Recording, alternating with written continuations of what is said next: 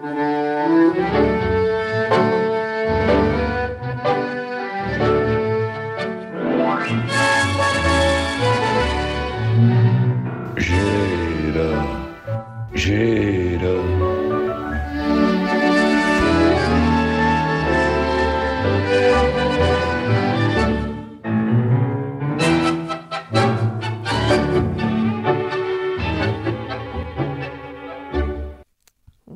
usted razón.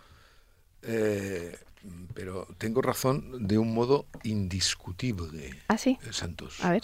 bueno. Eh, no, es que claro, o sea, bueno, usted vio la, supongo que vio, en fin, lo, ten- lo tuvo que ver por contrato, la intervención del portavoz del Partido Socialista Obrero Español, Óscar Puente, mm, en el Congreso, es decir, en su réplica al discurso de Feijóo. Sí, la sorpresa que tenía guardada, al parecer, el presidente en funciones, ¿no? De no Sí, contestar a... Sí, una sorpresa, Feijóo. bien, eh, bueno, una sorpresa, sí.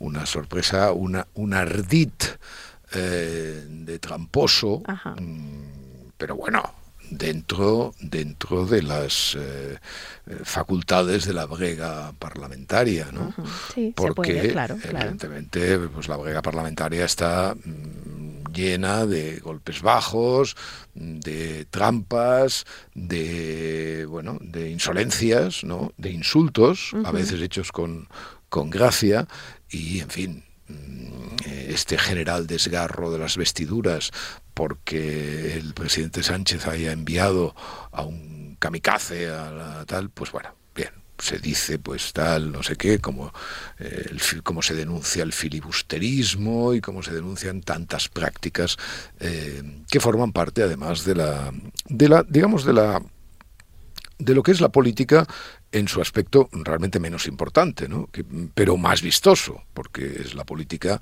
eh, en fin, en- dialécticamente considerada, llena a veces de ingenio, de, de gracia, de mala leche. ¿no? Y esto, pues bueno, fue, además encaja perfectamente con el, con el carácter mm, del presidente del gobierno que tenemos, que es un carácter mm, justamente donde no hay nada más que eso. El problema que, que se le puede adjudicar al Partido Socialista no es que haga estas cosas, sino que solo hace estas cosas. Entonces, bueno, en fin, eso forma parte, insisto, de la, de la, de la dialéctica parlamentaria más convencional. Mucho más teniendo en cuenta que en el fondo, en el fondo de esta decisión de Sánchez, hay una cuestión de ventajismo. Claro. ¿no? Es decir, él sabe que eh, muy probablemente tendrá una ocasión de debatir con Feijó eh, cuando él presente su propio proyecto para la investidura, si es que alcanza, como parece que lo alcanzará, un acuerdo con los indeseables eh, sediciosos. Eh, entonces, claro, en ese, en, ese, en ese espacio él disfrutará de todas las prerrogativas de las que disfrutó Feijóo en su debate, es decir, sin límite de tiempo, pudiendo intervenir en cualquier momento, bueno, etcétera, etcétera, etcétera. Por lo tanto, mm, retrotrae, digamos, a ese escenario. Bueno, retro no, pero Eh, trae a ese pre- escenario, prevé ese prevé, escenario, ¿no? prevé ese escenario y entonces eh, lo, bueno, lo traslada ahí. Que es una descortesía, que todo lo que usted quiera, todo lo que usted quiera. Pero a mí de este asunto, este asunto, Santos, realmente lo que más me fascina es otra cosa. ¿Qué es? Eh, nuestros eh, colegas eh, periodísticos, en, en varios diarios además, aquí en este, pero también en otros, y ya no digamos en, en las radios y en las, en las televisiones y en esas tertulias, etcétera, eh, han dicho cosas extraordinarias sobre Puente. ¿eh? O sea, eh, Quizá merecidas. Sí, ¿usted cree? Sí, Bueno, no merecidas. sé, no bueno, sé. sí, bueno, Continúe, muy bien, muy bien. perdón. Sí, sí, no, sí. Ya no digo si merecidas o no. Vamos a, vamos a. La veo usted. mm, no demasiado proclive a la dialéctica del candidato. No, a mí que me dé la razón, usted ya sabe que tiene la obligación de darme la razón por contrato, o sea que eso no, eso es lo que menos me preocupa de nuestra relación. Lo que más me preocupa es que eh, tiene usted eh, sesgos eh, cantarines. Ah, sí, bueno, sí. cantarines, cantarines. Entonces, mire, mm, le han dicho de todo a este hombre, ¿no? merecido o no. Y hay un, un, un insulto que sobresale por encima de los demás, que yo he leído varias veces en los periódicos y he oído de tal y cual que es un culto que a veces se utiliza efectivamente y que en este caso parece que le, le vendría pintiparado. Ay, qué bonita palabra esa. Esa bonita palabra. convendrá, convendrá. De acuerdo, de acuerdo. Eh, y es el de macarra.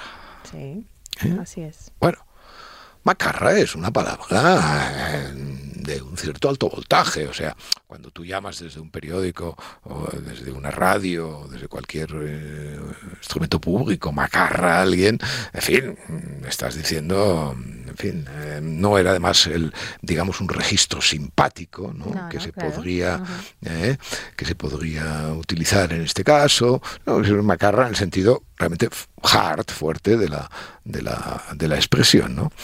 Usted sabe lo que es un macarra eh, se usa como sinónimo de chulo, de, de así con maneras como las que usó justamente Puente, ¿no? Mm, bueno, ya sí, pero eso, eso digamos en su expansión eh, simpática.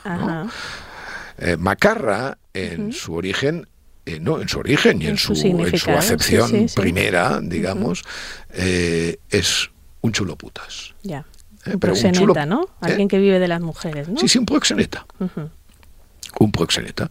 Eh, bueno, mm, bien, pues se le llama chulo puta, bueno, se le llama macarra o macarrón, que es de donde viene tal y cual.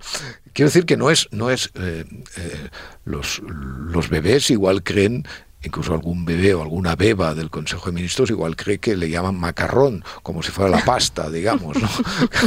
en fin, puede ser, pero no. Le llaman chulo puta. Ya bueno, bien, una cosa simpática, una extensión, tal y cual, bueno, los registros, tal y cual. Sí, estaban enfadados con él, parece y tal. Muy bien. El, la próxima vez que salga nuestra nuestra, no sé, cualquier portavoz, digamos, femenina, ¿eh? vamos a decir, eh, la puta esa, la puta esa ha estado bien, ¿no? Joder, la puta, vaya tía puta. Ya, entiendo dónde va. Eh, bueno, mm, también puta no tiene por qué ser estrictamente una acepción una acepción recta, ¿no? Sino que, ah, es una cosa simpática, no, le he llamado pedazo puta a la vicepresidenta del gobierno, por ejemplo, que hay tantas ocasiones de llamárselo, ¿no? Ah, mira la pedazo puta, mira lo que ha hecho, verse con Puigdemont, tal cual. Bueno, eh, ¿qué le pasaría, eh? qué le pasaría al comentarista eh? Que en una esos arrebatos de columnista, esas, esas, evaporaciones metafóricas, ese, ese dejarse ir, ¿no? Ese dejarse ir. ese dejarse ir empezara pues con el con el bueno pues con algo efectivamente equiparable, ¿no? Equiparable aplicado al sexo femenino. Eh, lo tendría mal. Eh, lo tendría mal. Lo tendría mal porque eso no está permitido, simplemente. O sea, eso está permitido llamarle macarra a un tío, pero no está permitido llamarle eh, pedazo puta a una, a una portavoz parlamentaria. Bueno, es interesante, ¿no? Es interesante más que nada porque mm, revela, a mí me parece, además a mí me parece muy bien, ¿eh? Yo porque yo como soy un señor eh, de jazmines en el ojal. Eh, jazmines en el pelo. Venga, venga. Y rosas en la cara. Airosa, caminaba la flor de la, canela. Bueno, pues, eh, pero es que yo no decía esa canción. Pero, ya, ya, ya, amarraditos los dos, espumas y terciopelo, eh, tú con tu rebujir de almidón y yo serio Me y había altanero. dicho que hoy no cantara. Eh, bueno. Eh, pues a mí me parece muy bien tratar a las señoras con una cierta, mm, es con el jazmín en el ojal. Una mujer no es un hombre, ¿no? Y un hombre se le puede llamar macarra, pero a una señora no se le puede llamar puta. O sea que yo estoy a favor de eso, pero que yo esté a favor de eso, comprende, es, em, es, lo peor para ellas, ¿no? O sea, o sea que por favor, eh, en fin, como estamos en en la equiparación de los términos y de los sexos, pues a partir de ahora que quede claro, Santos, que está legitimado llamarle pedazo puta a una portavoz parlamentaria. ¿Ok? Ok, no lo olvide. ¿Qué hubo de hacer? Eh, bueno, a ver, el señor Fijo, el señor Fijo hizo un discurso eh, eh, mediocre. para empezar, su intervención no fue el era el discurso su vida y no lo fue. Mm, bueno, eh, bien. ¿No cree que influyó esto de que lo estuvieran aplaudiendo también cada, cada, ah, palabra? Que me, gusta, me gusta mucho que lo diga eso. Eh, yo estaba oyendo el, discurso mm, mientras iba en un coche y, eh, bueno, era una cosa realmente muy difícil de soportar. Así es. Que cada 5 o 10 segundos cualquier palabra fuera jaleada. Esto, mm, evidentemente, es muy interesante que lo diga porque supone un descrédito absoluto de la palabra parlamentaria. O sea, la palabra parlamentaria se convierte en una especie de, bueno, como eso de los programas de las risas enlatadas. O sea, eh, se le aplica a, la palabra parlamentaria el concepto de risa enlatada, por lo tanto no tiene ningún mérito el aplauso, no tiene ningún mérito tal. Igual. Y, además permite, obliga más bien a una cosa realmente, a un latiguillo mm, realmente molesto, que es ese de señorías. Señorías, bueno, señorías. Eh, señorías, debo. Señorías, ¿no? ¿Cuántas veces porque no hay periodismo, pero si hubiera periodismo se contarían las veces que dijo señorías el candidato, el candidato Feijo. Eh, el Partido Socialista hace lo mismo, o sea que por lo tanto, y, los otros no lo hacen porque tienen menos palmeros, digamos, y, y, no se les nota, pero realmente es un uso, mm, yo no sé, Supongo que además es un uso provincial español de yo creo que eso no pasa en ningún otro parlamento no o sea no no no no creo que en el parlamento francés eso pase ni tampoco en el parlamento inglés que hacen barbaridades extraordinarias y son cañeros y tal. Pero eso de esa craque completamente en fin enrojecedor. Le quita importancia a cualquier cosa. Le quita importancia, pero mm, digamos que si usted lo lee en el silencio de su alcoba o de su gabinete, allí donde se le ocurren estas brillantes intervenciones de, nuestras conversaciones, eh, bueno, pues usted lo lee, usted lo lee lentamente y se dará cuenta que no es una pieza oratoria de una altura, eh, mm, en fin, recordable, ¿no? O sea, es bueno, es una buen discurso, correcto. hoy escribo en el periódico pues el discurso de, del Estado de la Nación, el discurso de, bueno, pues un discurso en fin, que se una serie de carencias.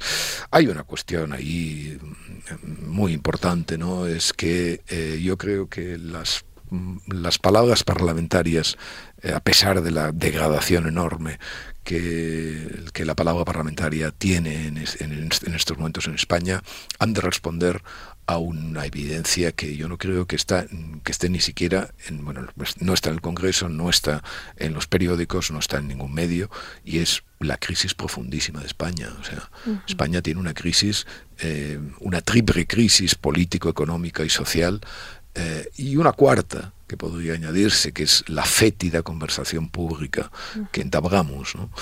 Eh, tiene una crisis realmente del peor momento en los últimos, en el último medio siglo. Entonces, eh, hombre, si tú te presentas, porque hay otro que está, eso que llamamos la chatarra, hay otro que está invalidado, porque lo que sabemos de Sánchez, Sánchez no tiene ningún proyecto, ni ninguna agenda, ni siquiera tiene la agenda de destruir España. ¿eh? O sea, eh, en todo caso, si alguna vez destruye España, que no la destruirá porque no le dejarán, será un efecto colateral. O sea, eh, Sánchez es una persona que se mueve en términos extractivos, ¿no? a base de la de las estas minorías nacionalistas extractivas, territorialmente extractivas, que aplican pues esa política no, no es una política de reconstrucción de nada, ni es una política que de alguna manera se plantee un proyecto de país. Aquello tan maravilloso que decía De Gaulle y que le copió ellas de un certain idée de France, de la France, o sea, una, una cierta idea de Francia, ¿no? que es realmente los políticos tienen que tener, aunque sea casi literario, compréndame, o sea, han de tener una cierta idea del país que gobiernan. Que, entonces yo le reproché a Feijo que dónde está esa idea de país.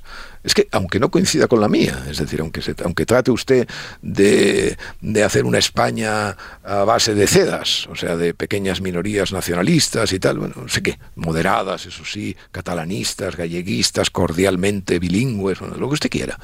Pero un candidato a la presidencia, la pierda, la gane, tiene que tener una, cierta idea del país. ¿no? ¿No? No, la vi, no la vi en su discurso. Pero estuvo hábil, estuvo hábil en las réplicas. Ah, estuvo hábil en las réplicas, estuvo parlamentariamente, se le notó sus, su de alguna manera en la... Todos los años que lleva gobernando, claro. En los años que lleva gobernando, los debates parlamentarios y tal.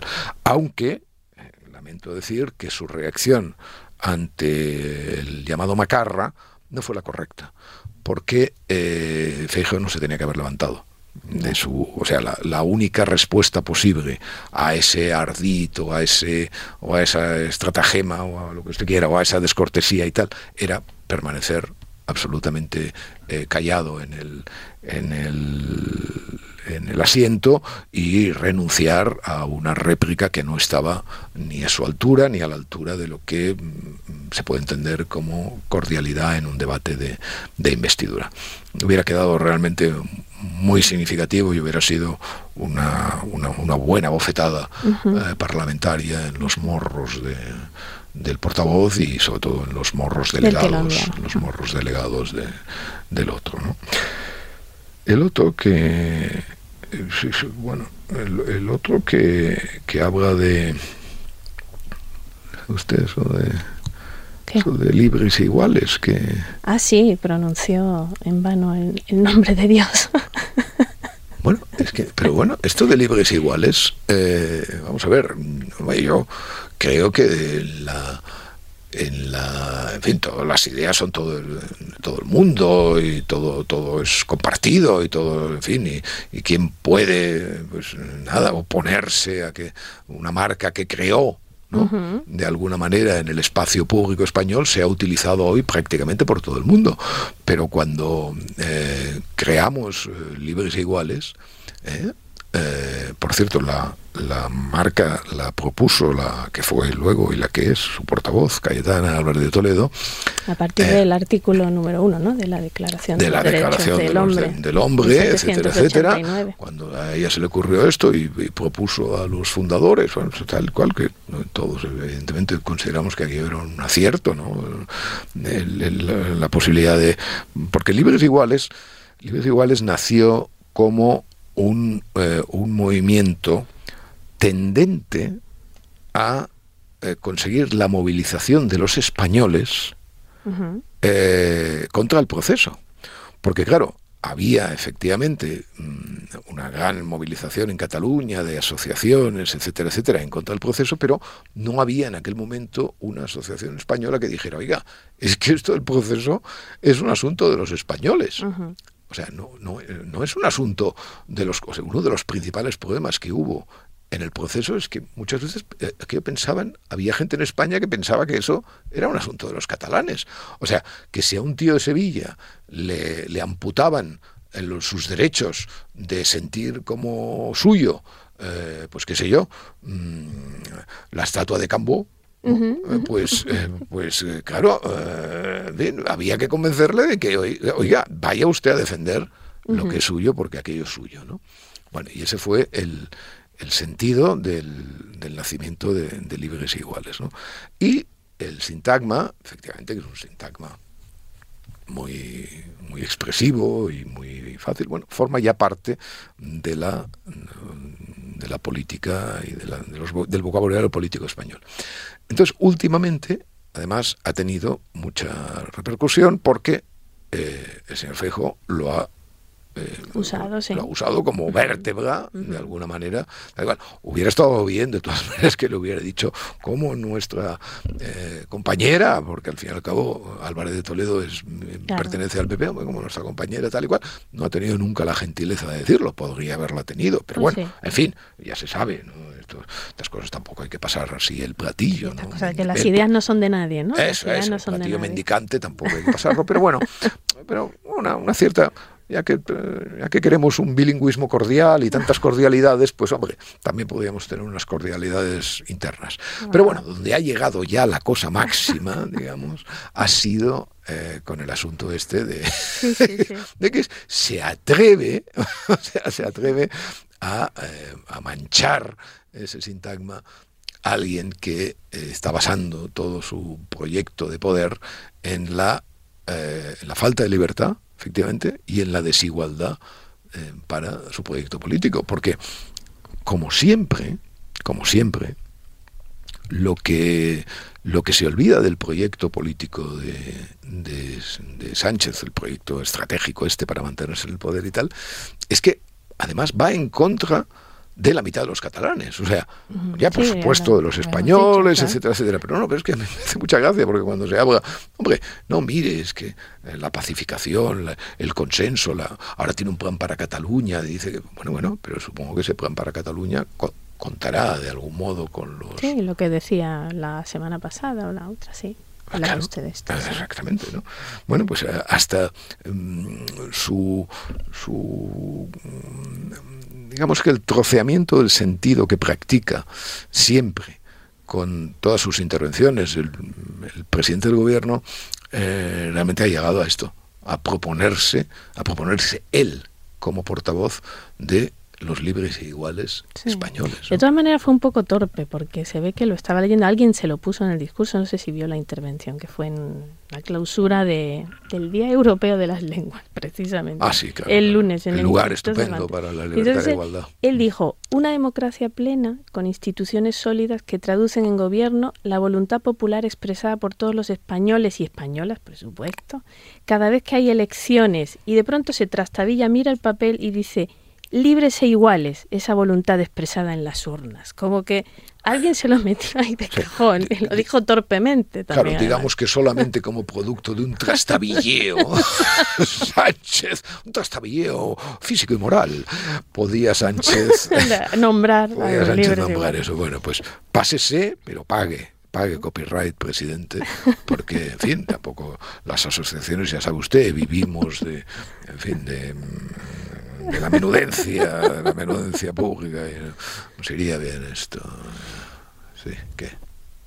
No, no sé, Bueno, una cosa. dígame.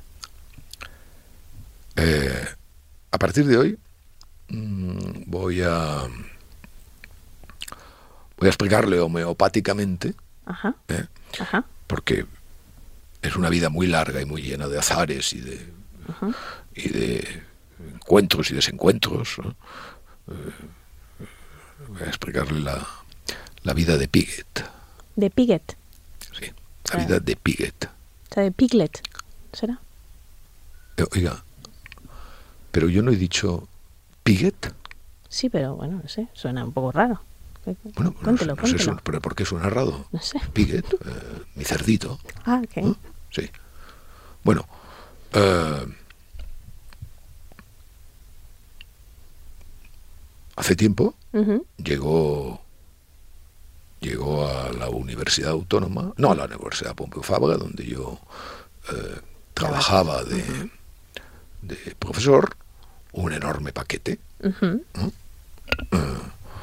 Bueno, entonces me llamaron, dado su volumen, me llamaron de la de la recepción y me dijeron, profesor Espada, tiene usted un paquete aquí. Digo, bueno, ya, ¿y qué? Perderlo.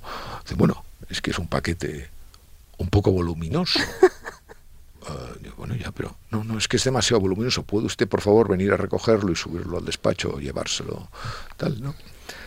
Y entonces, pues, bueno, fui a buscarlo, eh, lo desembalé en mi despacho y apareció un lindo cerdito de color rosa, Ujú. Al que inmediatamente bauticé Piguet. Eh, pero mire, cuando el... No olvide esto. Cuando el cerdo eh, quiere ser jamón... Solo puede ser Joselito. Pues apliques el cuento. y hablando de periodistas, el 18%, 18%, ¿no? Eh, sí, el 18,4%. El segundo capítulo de Piget, el segundo capítulo de Piget, de Vida de Piget, le impactará. ¿eh? Ah, bueno, quedo atenta, quedo atenta. 18% de, de los periodistas que yo formé durante 20 años ahora han bajado, ¿no? ya no, el periodismo ya no es nada, ¿no? No, que ya no ah. quieren, no quieren estudiar periodismo, al parecer. Estaba quejándose amargamente el decano de la universidad. Eso de cuándo, de cuándo, de cuándo es, más o menos. Desde 2015 ha bajado de 19.000 a 15.500 alumnos. En... Ya. Y no sé si hay unos eh, datos comparables, ¿no? Eh, comparables. No, eh, quiero decir, bajadas de similares, no, no sé. En la universidad pública los inscritos han menguado un 24% cuando la bajada media de las titulaciones es de un 6%, mientras que en las instituciones privadas han caído un 15,1% los matriculados, pese a que la carrera se ha implantado en dos campus más, o sea, ha aumentado la... O sea, 24% y la media es 6. No está mal. Eh, bueno, es una noticia reveladora mm, de la de claro, de, bueno, de obviedades, ¿no? Primero la precarización Por supuesto. Del, del oficio, ¿no? El hecho de que ya no resulta eh, bueno, es que eh, el periodismo difícilmente da para vivir.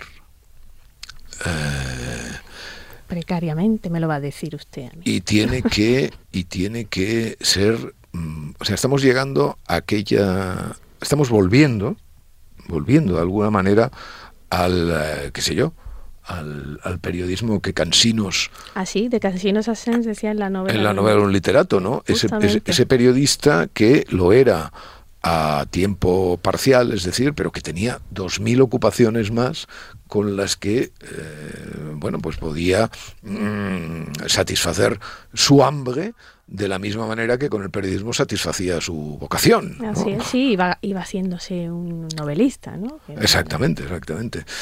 Y, efectivamente, o sea, los, eh, los jóvenes tienen que vivir hoy de como siempre en cualquier trabajo pues está la élite a la que pertenecemos no pero pero naturalmente después está todo un en fin todo un, enorme murmullo de, de personas que aman tienen entusiasmo, para no utilizar un verbo tan apasionado por, por, ese oficio, pero que evidentemente pues se dan cuenta que no, no pueden vivir de él, ¿no? Entonces tienen miles de trabajos y tal, claro, esto llega lentamente a, las expectativas, porque además han bajado también las, las titulaciones de comunicación audiovisual y todas las referidas a, a eso. ¿no?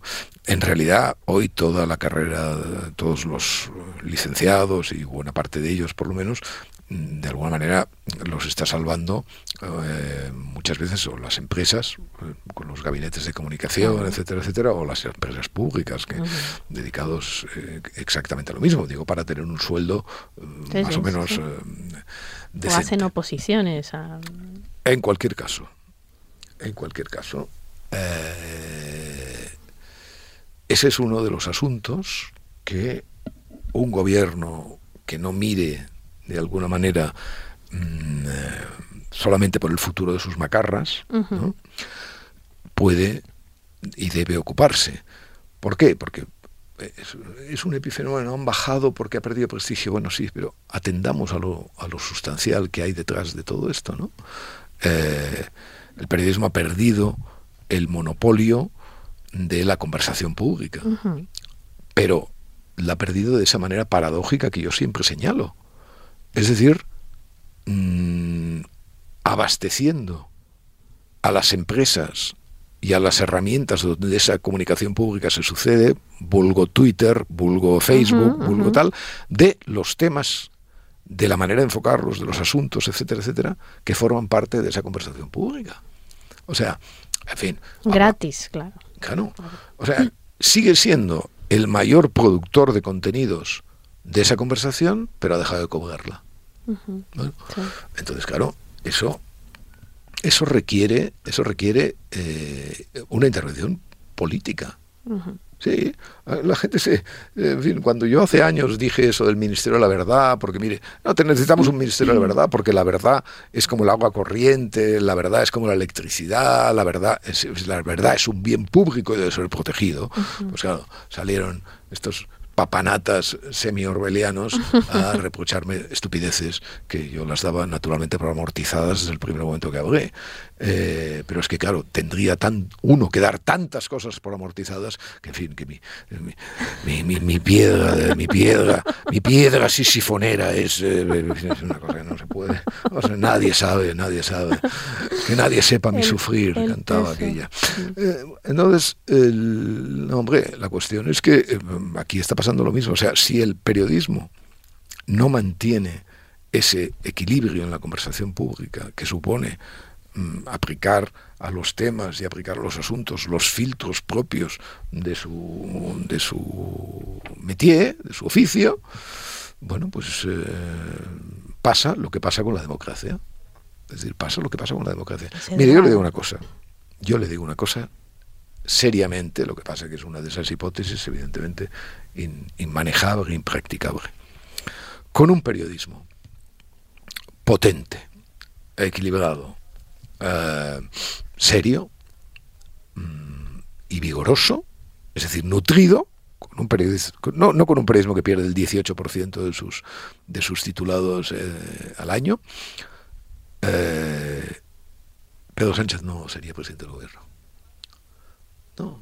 O sea, o sea, el problema de la, el problema de la arbitrariedad política en España es que no tiene el reflejo debido el reflejo debido en...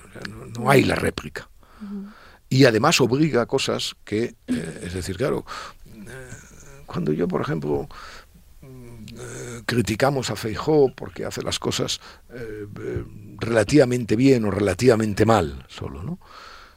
Pero evidentemente le apreciamos mm, por lo menos un plus de crédito respecto a la chatarra que gobierna. Pero claro, eh, eso es una cosa, eh, aplicarle ese plus. Y otra muy distinta, y otra muy distinta, jalearle cada vez que eh, se enfrenta al, al, presidente del gobierno, cada vez que no someter sus intervenciones no al mismo apego crítico que uno distribuye sobre cualquier cosa, sino al, en fin, al jaleo, ¿no? a, la, a la rendición eh, apostólica. No, eso no puede ser. Eso no puede ser. Y ese es uno de los, ese es uno de los inconvenientes. Porque claro, está tan acendrado, digamos, o sea, ha perdido hasta tal punto la objetividad eh, nuestro, nuestro oficio, hablando en términos generales, que todo esto obliga a un combate de facciones.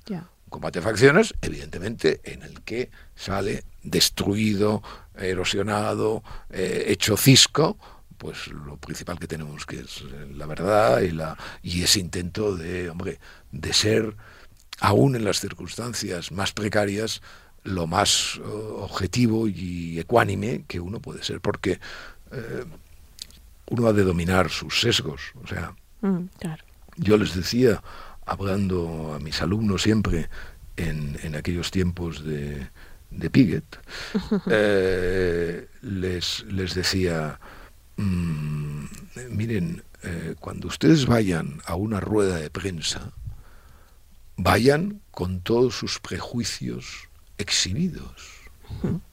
Es decir, como quien va a calzón quitado por la vida. Mientras todos se decían, pero pero es que en la clase al lado nos han dicho que no hay que tener, que, no hay que tener prejuicios, ¿no?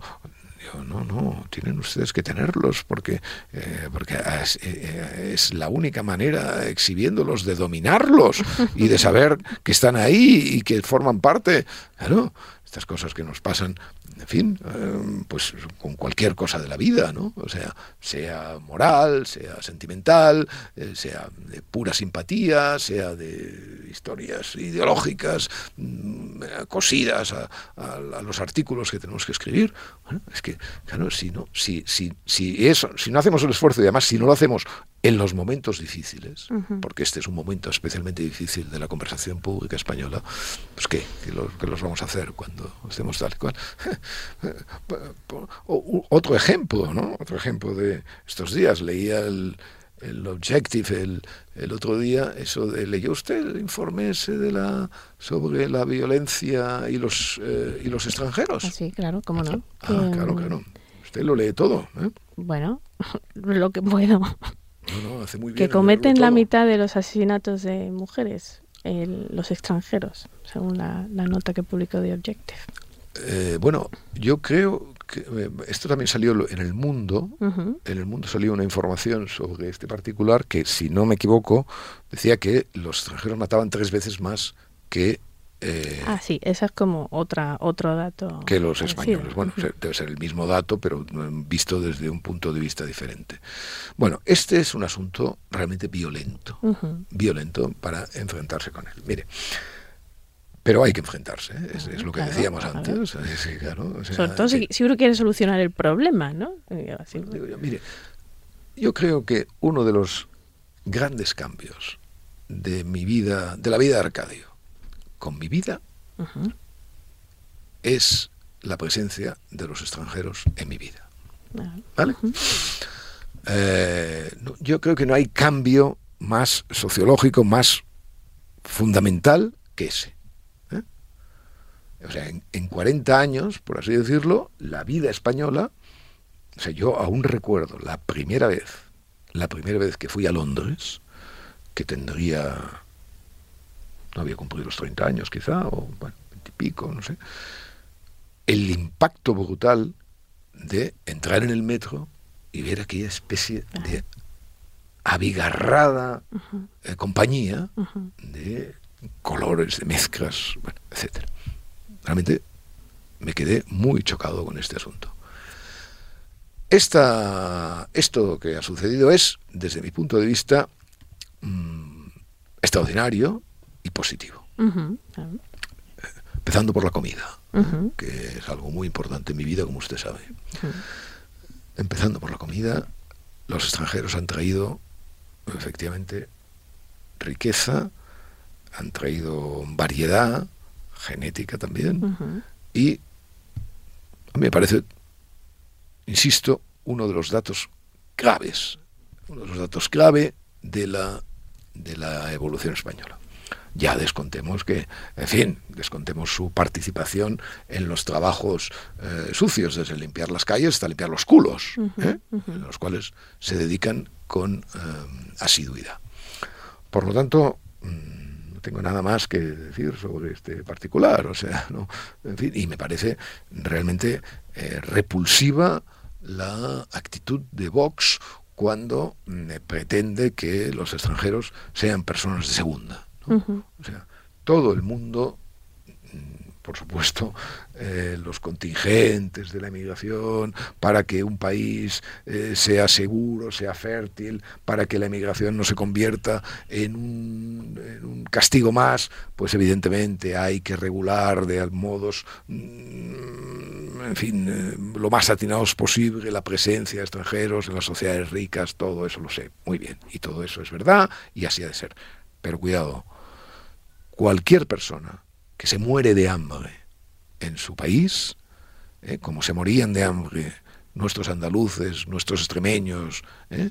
nuestros murcianos, nuestros aragoneses cuando iban a Madrid o iban a Barcelona, cualquier persona que se muere de hambre tiene todo el derecho, tiene todo el derecho a buscarse la vida donde, sea, de la manera que sea. Así ¿eh? es.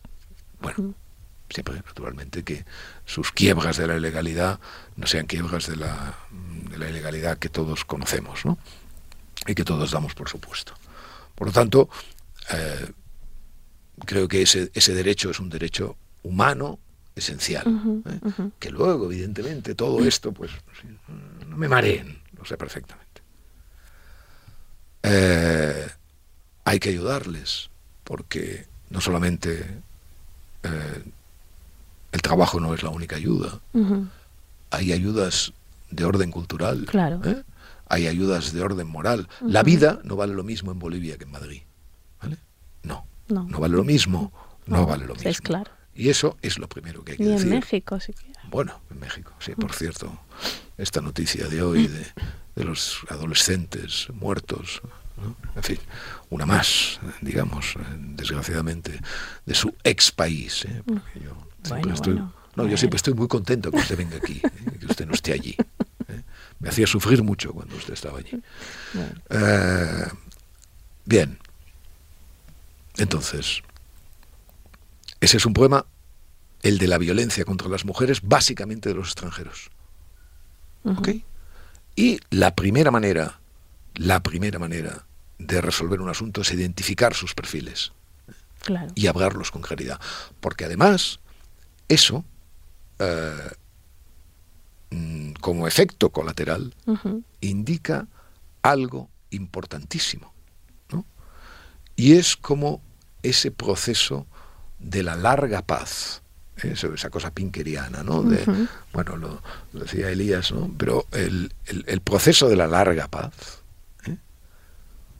¿cómo ha afectado a los españoles? O sea, porque si alguien ¿eh? tuviera la gentileza de decirnos cuánto han dejado de matar los españoles a sus mujeres, Claro. cómo se ha reducido el crimen de pareja desde hace eh, 50 o 100 años, ¿eh? Nos seríamos mucho más prudentes Claro. a la hora de hablar de lo que es este país y a la hora de hablar de la relación que los hombres de este país tienen con sus Así mujeres. Claro. Y eso, y eso es, pero eso es un efecto, si usted quiere, moral colateral. O sea, es un efecto, eh, ¿cómo le diría?, de satisfacción patriótica. O sea, de ver cómo efectivamente este país se ha incorporado, aunque tardíamente y aunque sea en el vagón de cola, a ese proceso de larga paz. Muy bien, pues como españoles incorporados a ese proceso tenemos que hacer dos cosas. Ayudar a que los naturales de otros países se incorporen a ese proceso de larga paz. ¿eh? Y por supuesto, ayudarles en aquello específico ¿eh?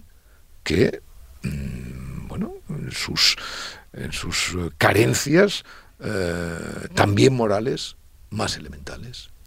Pero es que el discurso es justo mm, lo contrario y es perjudicial, porque si uno si el gobierno dice el- la culpa de los asesinatos de las mujeres la tiene el machismo, Claro. sí, pues entonces Sí, la- bueno, es que ya les admito. O sea, es que, fíjese, estoy dispuesto a que digan todas las estupideces posibles, hasta que sigan hablando de violencia doméstica, hasta que, o sea, hasta que no utilicen la palabra que se ha de utilizar, que es eso del crimen de pareja, etcétera, etcétera, que yo me empeño siempre, inútilmente, como tantas otras cosas, pero lo tienen claro conmigo, porque me seguiré empeñando, que se le llame a eso crimen de pareja. Es decir, toda la, toda la terminología, todo el vocabulario, todas, todas las estupideces asociadas, ¿no? Eh, eh, en fin, del- eh, todo eso, todo eso, mire, ya se lo regalo. Pero hombre, identifiquen ustedes el problema. O sea, ¿usted se cree que por decir que efectivamente hay un problema específico de violencia eh, contra las mujeres en el extranjero, nosotros vamos a criminalizar, como dice la, la boba izquierda? No, es que eh, diciendo eso criminalizamos colectivos. ¿Qué criminalizamos? O sea, lo único que estamos es trazando un perímetro moral donde ellos tienen que ser ayudados. No puedo más con esta Bueno, además eh, hipocresía. lo dicen ellos que criminalizan al hombre así Ah, como exacto. sexo, ¿no? Muy bien, muy bien, Santos. Por bien. hablando de hombres, eh, yo quería que me contara cómo le fue en Ponferrada con Ismael Álvarez. Bueno, mire, desahogaremos otro día. Ah, sí. Sí. Bueno, ok, está bien. Y no olvide, ¿Qué? el mundo nada le importa.